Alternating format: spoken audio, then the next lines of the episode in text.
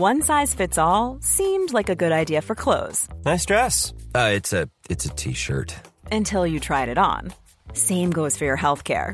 That's why United Healthcare offers a variety of flexible, budget friendly coverage for medical, vision, dental, and more. So, whether you're between jobs, coming off a parent's plan, or even missed open enrollment, you can find the plan that fits you best. Find out more about United Healthcare coverage at uh1.com. That's uh1.com. Quality sleep is essential. That's why the Sleep Number Smart Bed is designed for your ever evolving sleep needs. Need a bed that's firmer or softer on either side? Helps you sleep at a comfortable temperature? Sleep Number Smart Beds let you individualize your comfort so you sleep better together. JD Power ranks Sleep Number number 1 in customer satisfaction with mattresses purchased in-store. And now, save 50% on the Sleep Number limited edition Smart Bed for a limited time. For JD Power 2023 award information, visit jdpower.com/awards. Only at a Sleep Number store or sleepnumber.com. Ryan Reynolds here from Mint Mobile. With the price of just about everything going up during inflation, we thought we'd bring our prices down. So to help us, we brought in a reverse auctioneer, which is apparently a thing. Mint Mobile unlimited premium wireless. Ready to get 30, 30, bit to get 30, bit to get 20, 20, 20, bit to get 20, 20, bit to get 15, 15, 15, 15 just 15 bucks a month. So, Give it a try at mintmobile.com slash switch. $45 upfront for three months plus taxes and fees. Promo rate for new customers for limited time. Unlimited more than 40 gigabytes per month. Slows. Full terms at mintmobile.com. Bonjour à tous et bienvenue. Je suis Laurita et si vous êtes là, ça n'est absolument pas par hasard. Cela signifie que vous êtes prêt à vous élever et à créer la vie que vous méritez. Préparatrice mentale pour les sportifs de haut niveau, ma mission est de vous guider vers une vie plus consciente en activant votre pouvoir personnel. Dans ce podcast, je partage des méthodes puissantes autour du développement personnel, professionnel et spirituel. Et chaque jour, je vous diffuse de l'inspiration au travers de mes différents réseaux sociaux afin de créer des déclics et de révéler votre potentiel infini. Si ce podcast vous plaît, n'hésitez pas à le partager, à le noter avec 5 étoiles sur iTunes, ça fait toujours plaisir. Aujourd'hui, j'ai l'honneur d'accueillir sur ce podcast Sarah, qui est hypnothérapeute et qui est spécialisée dans la dynamique amoureuse et les relations de couple, et plus spécifiquement aussi dans les relations flammes jumelles. Je vous en ai d'ailleurs déjà parlé à plusieurs reprises sur ce podcast parce que ses enseignements sont riches et que elle est vraiment la spécialiste du sujet. Aujourd'hui, j'ai eu envie de partager avec vous ses plus précieux conseils pour une relation épanouie, elle qui reçoit énormément de couples au travers de thérapies. J'espère que cet épisode vous plaira. Vous pourrez retrouver évidemment Sarah sur YouTube, Les états amoureux et toutes les informations pour la contacter sont dans les notes du podcast. Bonne écoute Bonjour Sarah, merci beaucoup d'avoir accepté mon invitation. Il est vrai que ça fait longtemps qu'on échange toutes les deux, donc là j'avais vraiment envie de proposer euh, ton savoir à nos auditeurs. Est-ce que tu peux commencer par te présenter, déjà nous dire un petit peu qui tu es, ce que tu fais dans la vie, tout ça? Oui, alors merci beaucoup d'abord pour ton invitation, Laurita. Ça me fait euh, très plaisir, effectivement. Ça fait euh, un petit temps déjà qu'on échange toutes les deux et qu'on voulait faire ce, moment-là ensemble. Donc je suis ravie qu'on puisse le faire. Alors, moi, pour me présenter en deux mots, euh, je suis psychopraticienne et hypnothérapeute. C'est-à-dire que je fais de l'hypnose et j'accompagne les gens dans, dans, des thérapies qu'on appelle les thérapies brèves. Et ma spécialité, si on peut dire, c'est les dynamiques relationnelles et le rapport amoureux. Moi, dans mon parcours, je me suis intéressée toujours depuis toutes mes études de philosophie, de sociologie, de psychologie et de cinéma au rapport amoureux. Et, aujourd'hui, c'est quelque chose voilà, qui est au centre, au centre de mon activité. Et j'ai dédié une grosse partie de mon travail sur YouTube, notamment au phénomène des flammes jumelles. Et voilà, autour de cette idée-là, bah, écoute, j'accompagne les gens à comprendre un petit peu ce qui se passe en eux, dans l'amour et à travers les, les différentes manifestations de l'amour, les différentes relations amoureuses qu'on peut avoir tout au cours d'une vie. D'accord. Est-ce que tu pourrais nous les détailler? Enfin, les, j'imagine que c'est, il y en a énormément, mais je sais qu'il y a les âmes sœurs, les flammes jumelles, etc. Mais je suis pas très calée là-dessus, donc si tu peux nous faire un petit débrief. Ouais, bien sûr. Alors d'abord, euh, il y a toujours plein de, plein de prismes hein, pour regarder les, relations amoureuses. Quand on a envie d'avoir un prisme très spirituel, on va effectivement parler d'âme sœur, de flammes jumelles, de relations euh, dites euh, karmiques, etc. Donc on, peut classer ça aussi dans un autre prisme où on va pouvoir parler de relations fusionnelles, de relations de codépendance ou alors de relations toxiques. On parle beaucoup de relations perverses narcissiques ou alors tout simplement de, relations mûres. Voilà, il y a différentes manières d'aborder l'amour, en gros, on pourrait dire, si on a envie de résumer, qu'il y, a trois grandes directions dans les histoires d'amour. Il y a les relations très passionnées, euh, avec euh, qui sont quand même ah, qui de, douleurs, de souffrances, de déchirures, de je t'aime mais je ne peux pas, je ne peux pas être ni sans ni avec toi. Et souvent on va retrouver là-dedans euh, tout un tas de d'histoires d'amour qu'on peut dire des relations toxiques parce que c'est difficile ou des relations flammes jumelles, parce qu'on a des difficultés à, s'accorder, à être ensemble. Euh, ensuite, on va avoir un autre grand champ qui va être des relations, euh, bah, des relations heureuses et des relations euh, dites matures où on arrive à construire, à s'engager ensemble, à faire des projets. Donc, on peut parler d'âme sœur, on peut parler aussi tout simplement de, bah, relations adultes. Hein. C'est ce moment où dans sa vie à soi, on est bien construit, on a un peu moins de blessures, on a appris de ses expériences. Et puis on est capable euh, d'être dans une relation où l'autre a toute sa place sans qu'on ne renonce à la sienne. Et ça, c'est des relations euh, qui sont pas simples à construire, mais quand elles sont là, elles sont très très solides et en général très heureuses. Et puis ensuite, il y a, euh, bon, on va dire tout le reste qui sont bah, des amourettes, des petites passions, des petites aventures, des relations aussi de rapport de force où on reste au stade de la séduction et qui peuvent être des relations aussi chouette à vivre que souffrante. Voilà, il y a trois grandes, il y a trois grandes familles en fait de relations amoureuses. Mais tu sais, Laurita, je crois que les gens doivent comprendre une chose qui est assez libérateur en fait. C'est qu'il y a autant euh, d'histoires d'amour que de gens pour aimer. Parce qu'une histoire d'amour, en réalité, c'est la rencontre de deux personnes qui vont créer un système unique entre eux. Et c'est vraiment très difficile en réalité de pouvoir apporter une information générale sur les histoires d'amour parce que tout est toujours unique. Et je crois que chacun dans son parcours de vie peut même vérifier que même s'il a eu plein, plein, plein de partenaires, et même s'il a eu parfois l'impression de revivre un petit peu tout le temps les mêmes schémas, eh bien, il y a toujours, c'est toujours en fait unique et différent à chaque histoire. et c'est ça qui est très très beau en fait. C'est vrai, et puis je pense que c'est aussi lié au fait que chaque histoire te fait un petit peu grandir. Donc après, tu te retrouves peut-être dans un, encore une fois, dans un schéma répétitif, mais c'est pas si répétitif puisque toi, tu as évolué, la personne en face n'est pas la même, donc c'est vrai que ça varie. C'est vrai que c'est libérateur hein, de se dire ça quand même.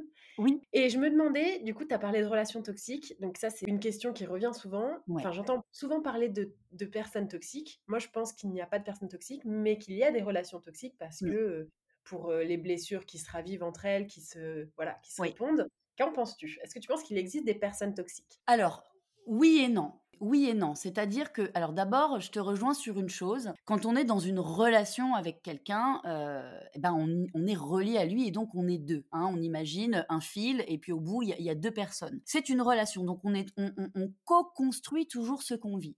Je crois que c'est hyper important que les gens qui sont dans des relations dites toxiques et donc qui souffrent beaucoup reprennent une forme quand même de pouvoir sur ce qu'ils vivent et, se responsabilisent. Je co-construis toujours ce que je vis. Hein. Je suis le dénominateur commun de, de mes échecs et de mes aventures un petit peu.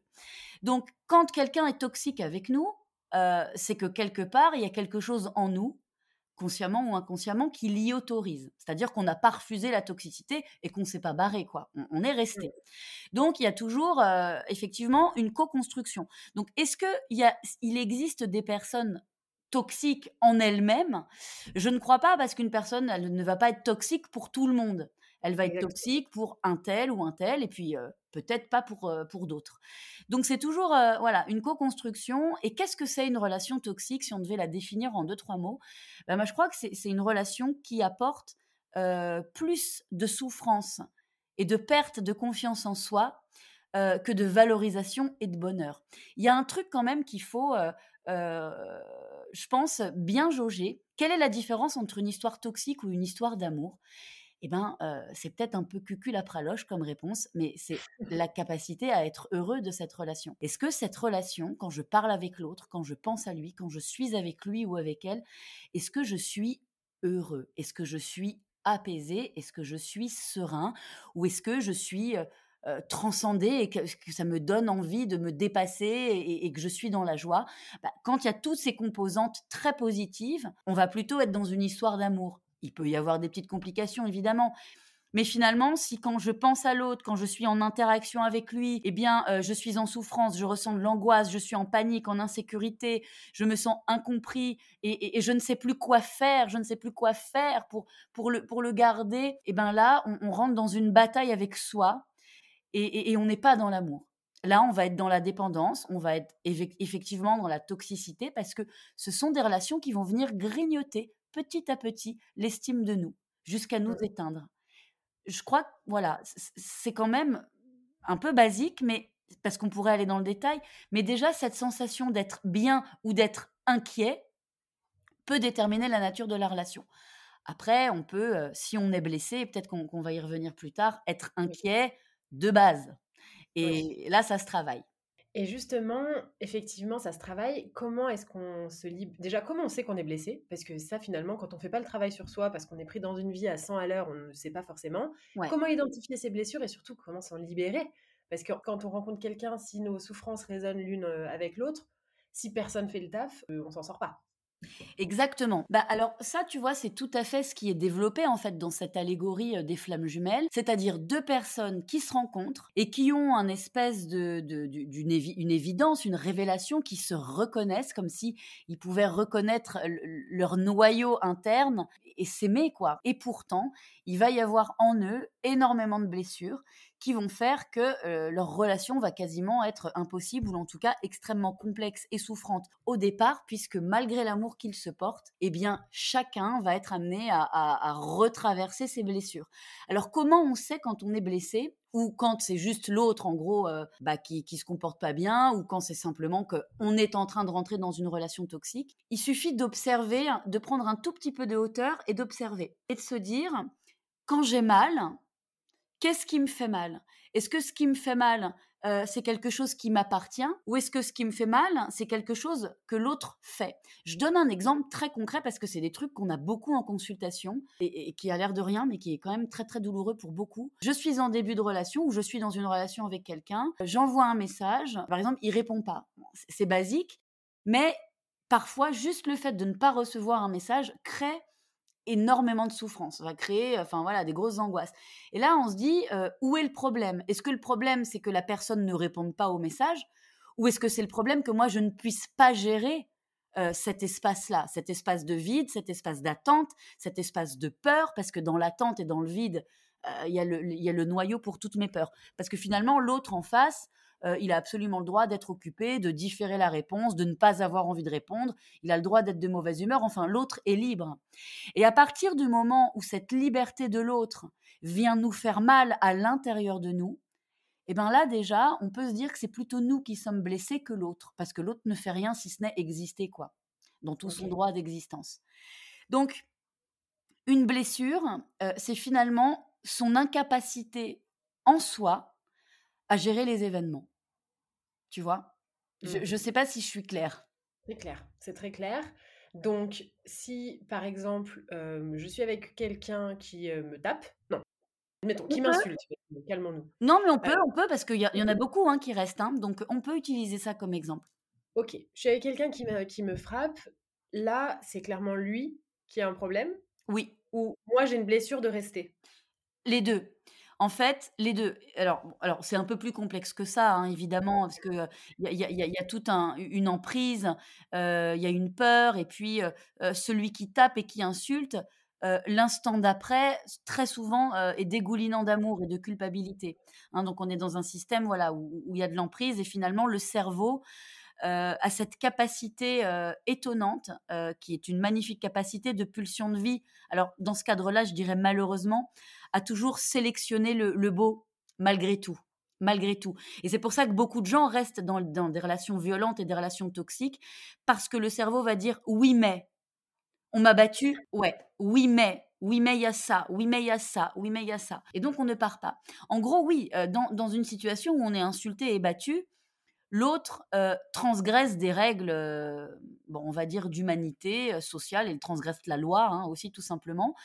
Donc ça, ça n'est pas acceptable. Et quand on reste, ben, fort, oui, fort et à parier qu'on a un système en soi qui est blessé et déréglé.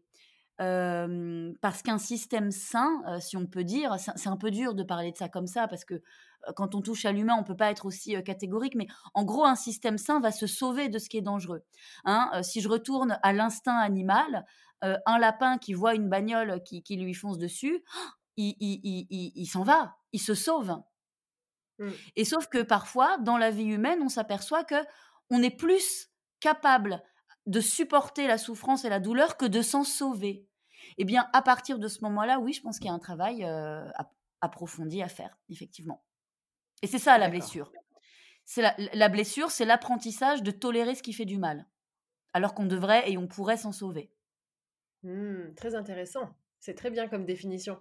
Et pour s'en sauver, admettons, on se rend compte qu'on est blessé, qu'est-ce qu'on fait? On vient de voir? Alors, on peut venir me voir, oui, oui. En fait, l'idée, c'est d'aller me voir moi ou, quiconque qui pourra d'abord comprendre un petit peu bah, bah, les enjeux du cerveau, parce que, parce que tout ça, c'est complexe. Hein. Il suffit pas de dire à une femme battue, mais enfin, madame, il faut partir parce qu'évidemment, sinon elle l'aurait déjà fait depuis longtemps, hein, si elle en était capable. Donc, l'idée, c'est d'aller voir n'importe quel, bah, je dirais, professionnel de la, de la thérapie. Donc, moi, moi j'invite toujours plutôt les gens à aller voir bah voilà, un psychothérapeute. Moi, je fais des thérapies bref, je fais de l'hypnose. L'hypnose s'occupe beaucoup de l'inconscient, hein, parce qu'on voit bien que, que dans ces situations-là, où finalement on souffre, personne n'a un plaisir volontaire à souffrir. On se dit pas, ah chouette, je vais rester dans une situation dans laquelle je souffre. Non, on voit bien que c'est des choses qui ne sont pas choisies. Et dès lors que les choses ne sont pas choisies, c'est qu'elles sont inconscientes. Et il y a quelque chose en nous qui décide à notre place.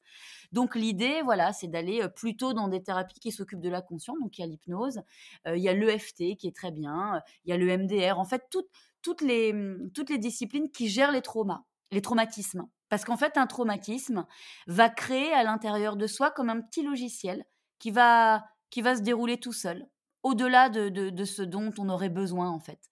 Et on n'est plus maître de soi. Donc oui, des fois, il y a des pensées à court-circuiter. On peut aussi euh, travailler sur ses croyances. On peut aussi travailler sur, euh, bah, sur euh, ces fameuses blessures de l'âme.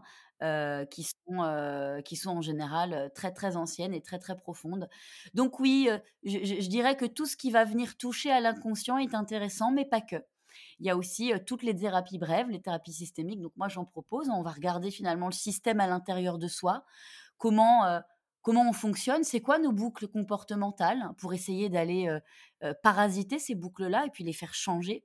Et puis on regarde aussi dans un couple, hein, quelle est la boucle du couple.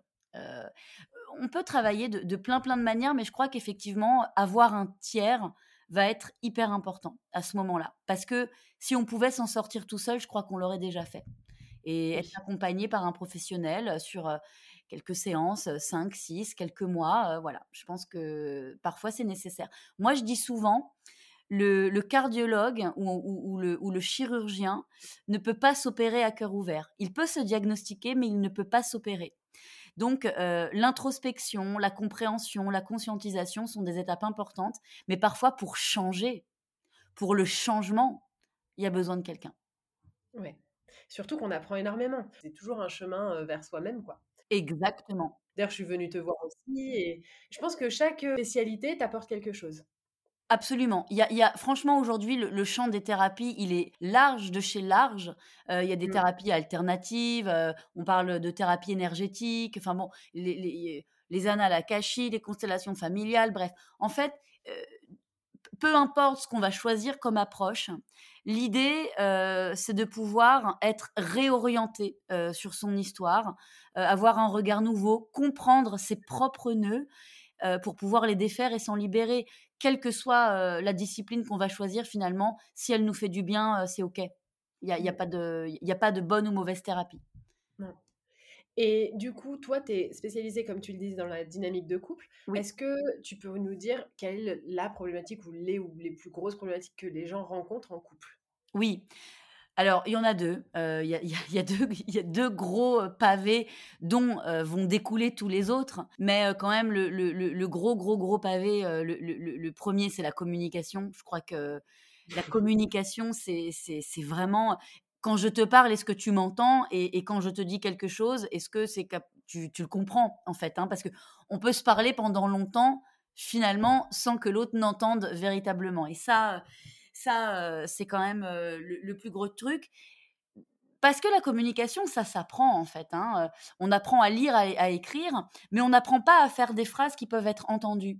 Alors on va apprendre ça dans des formations commerciales, dans des formations voilà pour vendre, etc. Donc c'est toujours un peu compliqué quand les gens viennent. ils se disent mais non, mais moi je suis dans l'amour, je vais être dans l'authenticité, je veux dire les vraies choses du cœur, etc. Donc oui, tout ça c'est très bien, mais si on ne sait pas organiser sa communication pour qu'elle soit entendue, un message, euh, moi, j'aime bien la métaphore de la, lettre.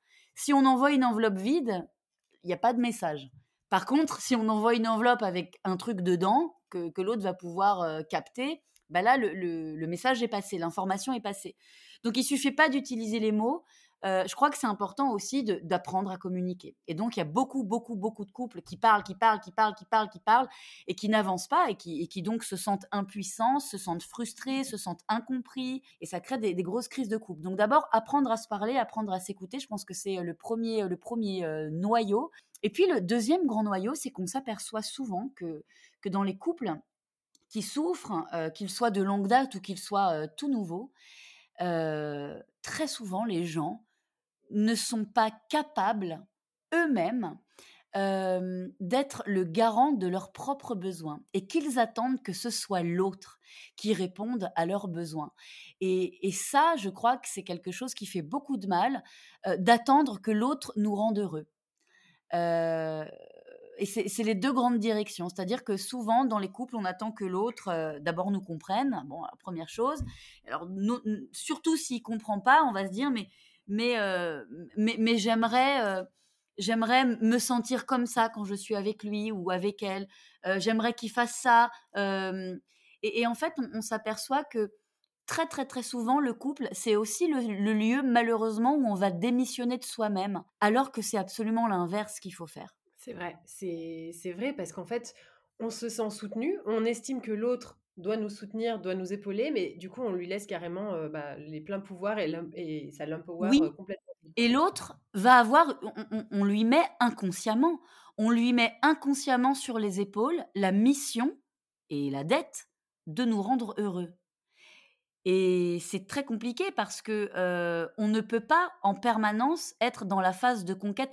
Moi, j'entends beaucoup de femmes me dire oui, au début, ils m'envoyaient des SMS bonjour, bonsoir, t'as bien mangé, tu te couches à quelle heure, est-ce que t'as lu le journal, enfin bon voilà.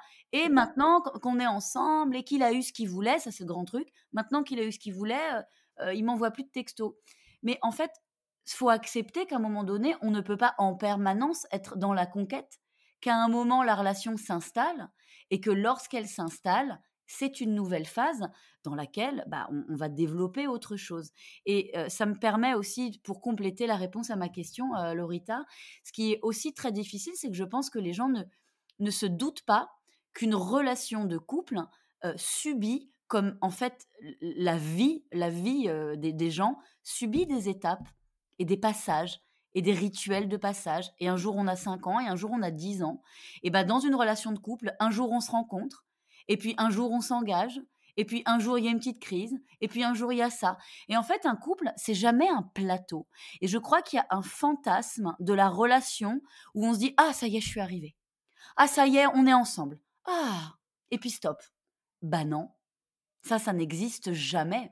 Et, et, je crois que malgré tout, ça reste un fantasme qu'à un moment donné, on est arrivé et que ça va être un plateau heureux qui va rouler tout seul.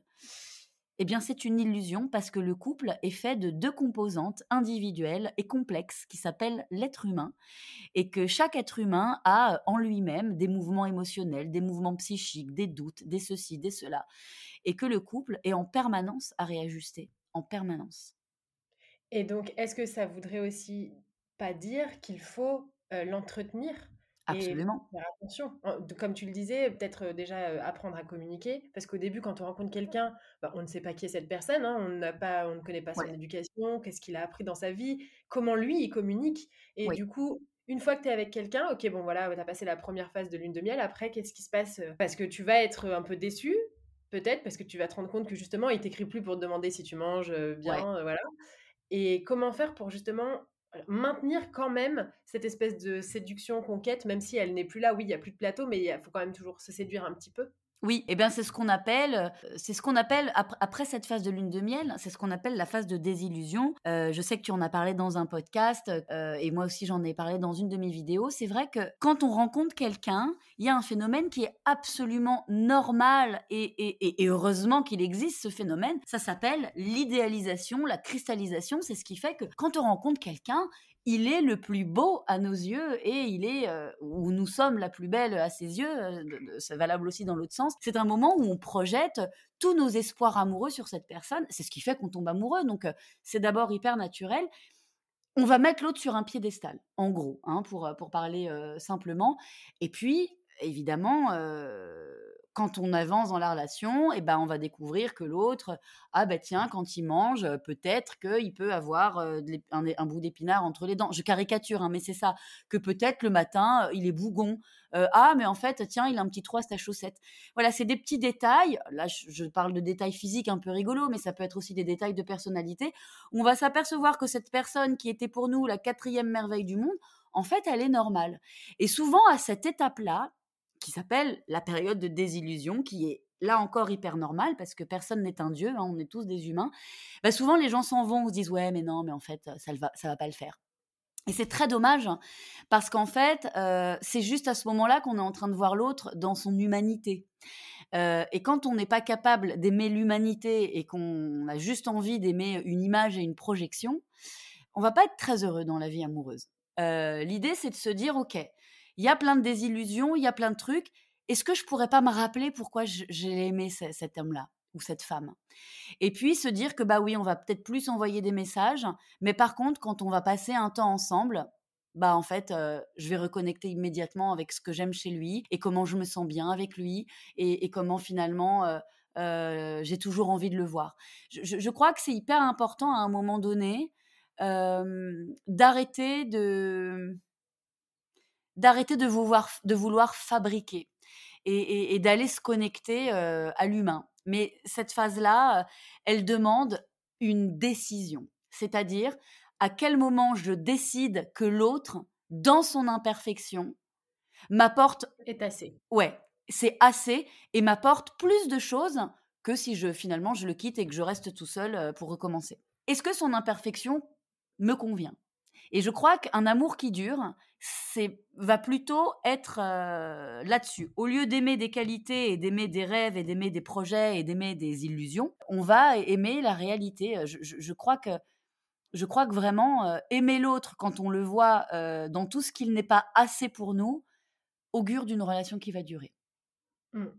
C'est très vrai et malheureusement ça n'est pas toujours le cas. Comment comment se remettre d'une rupture amoureuse si par exemple toi, tu es encore dans la phase de lune de miel, tu le trouves encore parfait, mais lui, il est vite tombé dans la phase de désillusion et il se dit, oula, en fait, non, ça va pas le faire.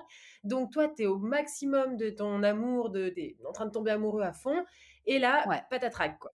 Comment tu fais pour te remettre de ça? Parce que tu vas te remettre en question, te dire, ben, c'est moi, je suis pas assez comme si. Oui, exactement. Alors ça, c'est des choses qui sont assez difficiles en fait, effectivement. Quand il y en a un qui, qui est au taquet, euh, voilà, paroxysme de la lune de miel, et que l'autre se dit, bon, en fait, non, et qui s'en va. Alors, il peut y avoir des trucs en plus très très violents comme des ghostings. Enfin bon, voilà, il y, a vraiment des, des, choses très très dures à ce moment-là. Moi, j'ai toujours envie à ce moment-là qu'on ne remette pas, on va dire, sa propre personnalité en question, mais qu'on remette la dynamique en question. Parce la compatibilité. Ouais. Mmh.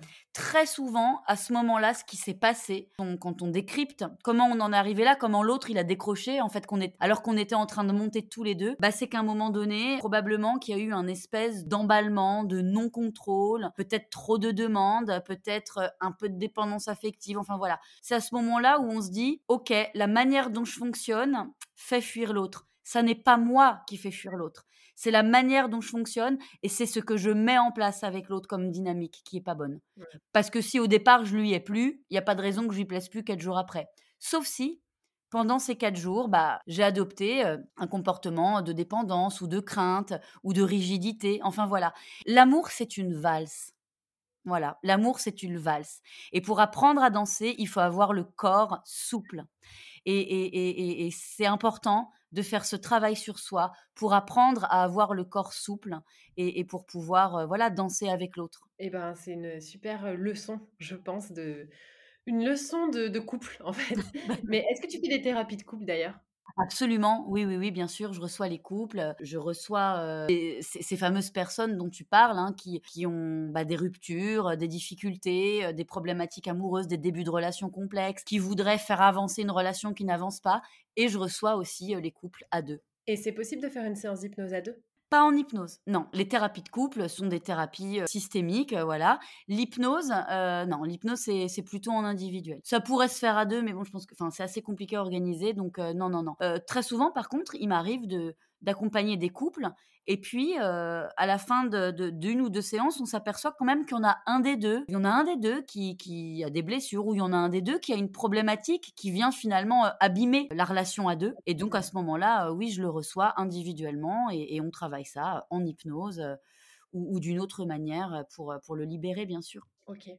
Et pour terminer, je, bon, je sais que c'est pas trop ton rôle, mais est-ce que tu peux nous donner le conseil pour justement maintenir une relation une relation à flot et longtemps et que ça se passe bien et qu'on soit heureux? Le conseil principal pour maintenir une relation à flot, je sais que c'est pas très romantique ce que je vais dire, mais c'est le respect. Mais pas le respect de l'autre, le respect de soi. C'est-à-dire que je suis toujours le garant de ma propre intégrité. Et je me dois de dire à l'autre ce que j'aime et aussi ce que je n'aime pas.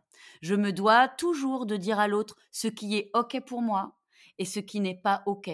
Et je me dois de trouver un juste équilibre entre valoriser ce qu'il y a entre nous et en même temps refuser ce qui ne me plaît pas pour toujours être responsable de ce que je vis. Parce que quand je fais ça, d'abord, je me fais du bien à moi-même, parce que je me respecte moi-même, et j'envoie l'information à l'autre qui va être nécessaire, qui me, qui me respecte. Et, et je crois que c'est très, très important. Moi, j'entends trop de gens me dire, mais qu'est-ce que je dois faire? Qu'est-ce que je dois faire? Qu'est-ce que je dois faire? Mais parfois, il n'y a rien à faire. Il y a juste à commencer à vivre et à mettre en place soi-même ce qu'on a envie de vivre. Et une relation de couple qui ne fonctionne pas, une relation dans laquelle on est en souffrance, c'est probablement parce que soi-même, on est en train d'accepter de vivre des choses qu'on n'a pas envie de vivre et qu'on n'est pas capable de réagir soi-même pour soi et de s'en retirer ou de dire à l'autre ou, d'aller à la confrontation. Et, et, du coup, on est en train de gérer euh, tout seul dans sa tête. Donc, respecter ses propres limites, faut d'abord les connaître, hein, c'est le petit travail préalable, eh bien permet à la relation d'être harmonieuse en fait, parce que l'autre de fait va respecter nos propres limites et, on est plus heureux à deux quoi. Mais c'est c'est un, travail à deux. Donc le secret pour être heureux en amour, je crois, euh, c'est de faire une petite liste de ce qu'on n'a pas envie de vivre et de ne pas y aller quand on le vit. Mmh, c'est ça. Moi, j'appelle ça les no-go. C'est-à-dire que si ça m'arrive, c'est pas possible, je m'en vais.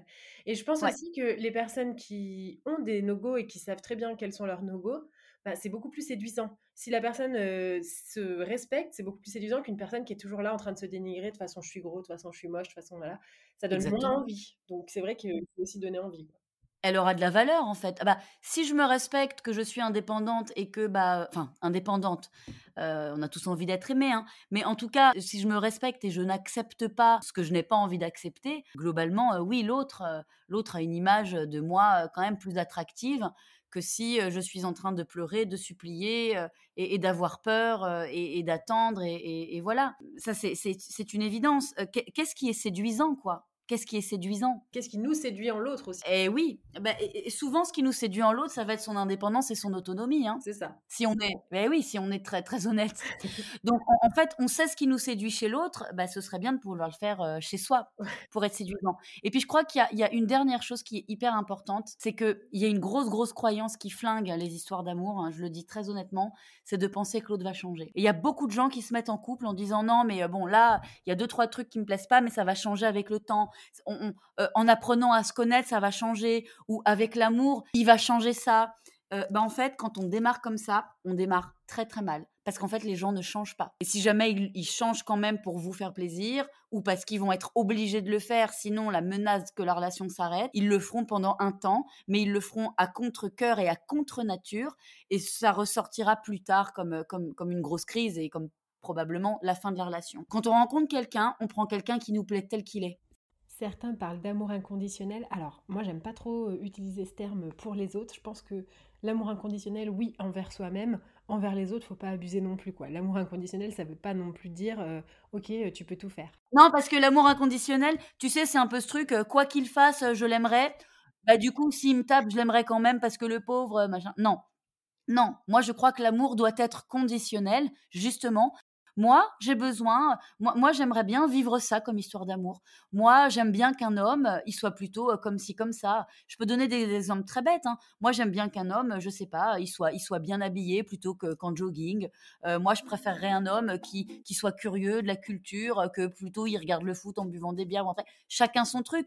Mais si du coup on aime un homme cultivé et qu'on va rencontrer un homme euh, qui regarde le foot et qu'on va se dire ah putain ça me saoule, mais finalement euh, bon de toute façon euh, il va s'investir et puis il y a des soirs on pourra faire autre chose, ben en fait c'est mort parce qu'on va contre, on, veut changer sa nature. Et, du coup non seulement on va s'essouffler, mais en plus l'autre, bah, l'autre il ne va pas se sentir aimé pour ce qu'il est et, ça, va, ça va créer des blessures en fait. Donc l'idée, c'est de savoir à peu près ce qu'on a envie de vivre et puis de refuser ce qui n'y ressemble pas. Belle conclusion. Tout simplement.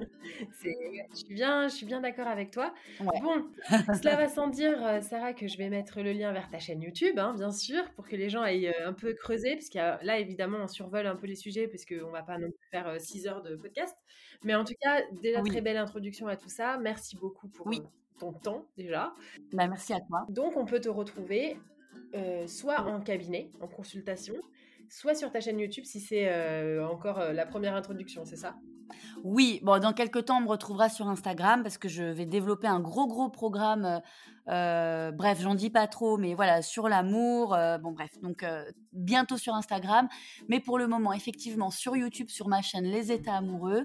Et je reçois en consultation au cabinet à Paris, mais aussi en visio pour les gens de toute la France et du Canada et tout ça, tout ça on fait aussi des, je fais aussi des consultations en visio. Donc voilà, tout ça, je suis très accessible. Ok, oui, c'est vrai, tu es très accessible, mais peut-être que tu seras trop booké à la fin de, à la fin de ce podcast. Il y a parfois un peu d'attente. Mais bon, c'est pas grave. il, faut, euh, il faut de l'attente hein, pour euh, aller se retrouver et se sentir bien. Ouais. En tout cas, merci beaucoup, Sarah. Et puis, je te dis à très vite, prochainement, peut-être sur Instagram. Enfin Oui, merci à toi, Lorita. Merci pour ton invitation et À très bientôt. Avec plaisir.